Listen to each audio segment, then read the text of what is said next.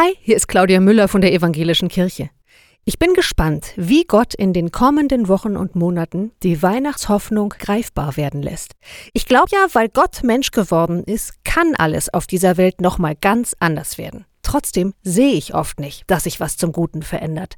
Und dabei wünsche ich mir so, dass die Hoffnung von Weihnachten greifbar wird.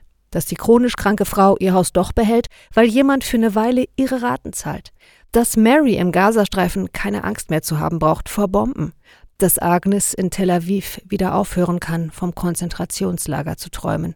Wünsche. Ich sehe nicht, dass sie sich erfüllen.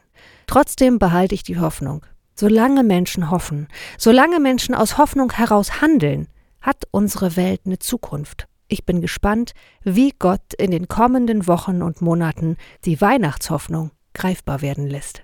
Alles Gute euch.